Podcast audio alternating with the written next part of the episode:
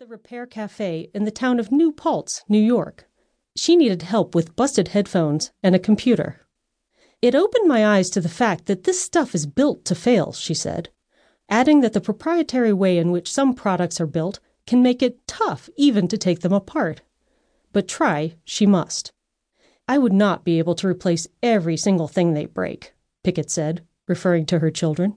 Are you kidding me?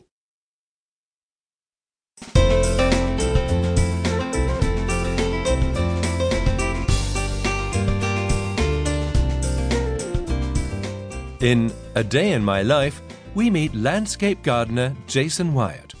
The 43 year old works for a local council in Adelaide, South Australia. Listen now as Wyatt talks about how his day begins. As you listen, try to answer this question What kind of a team does Wyatt work for? Usually I wake up um, pretty early in the morning at about 5.30 have a shower, then have some cereal for breakfast, and um, get dressed for work in my work uniform. I ride my motorbike to work most of the year, but if it's raining or too cold in winter, I'll drive my car. It takes about 20 to 30 minutes to get to work, depending on traffic situation. I like to arrive early and uh, relax in the staff room before I start work at 6:30. After we're told our tasks for the day by my supervisor, it takes about 15 minutes to get my head around exactly what we're doing. I work for a biodiversity team. With the biodiversity teams, our jobs vary. So when we get to work in the mornings, we tend to need to have to prioritise things on what needs to be done for the day. Were you able to answer the question? What kind of a team does Wyatt work for? He works for a biodiversity team. Biodiversity refers to nature and to the many different types of plants, animals, and habitats that make up a balanced environment. The biodiversity team works to protect vegetation, restore habitats, and increase understanding and awareness of urban nature. In the second recording, Wyatt discusses some of the jobs that the biodiversity team do. Here's some useful vocabulary. Whipper snipping involves cutting grass with a machine that has a cutting head at the end of a long shaft with a handle. The machine uses a fast turning piece of plastic string to cut the grass. Garden mulching involves putting organic material around a plant to protect its base and roots. Mulching can also be used to improve the quality of soil or to stop weeds growing.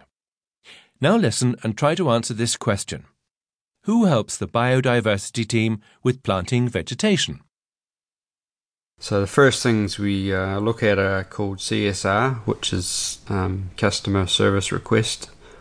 This is where residents who live in our council area have made a complaint or have a concern over something that needs to be addressed. So we will look at these issues first. If the CSRs have been discussed or they aren't any to be done, then that's when we'll look at normal duties we have to do. One of these duties is getting areas prepared for volunteer groups to do some plantings.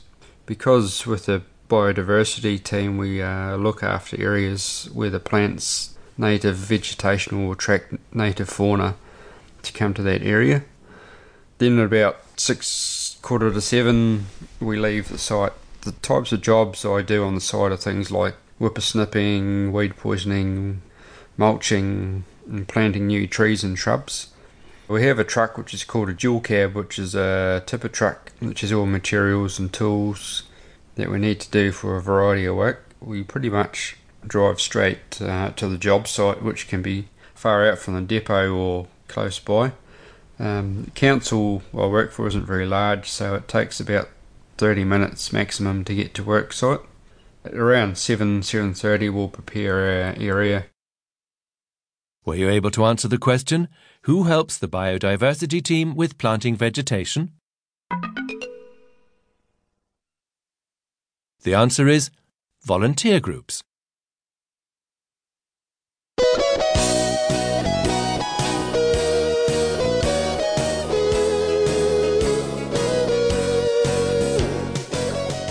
In the summer of 2016, the British Labour leader, Jeremy Corbyn, was involved in a bit of a scandal.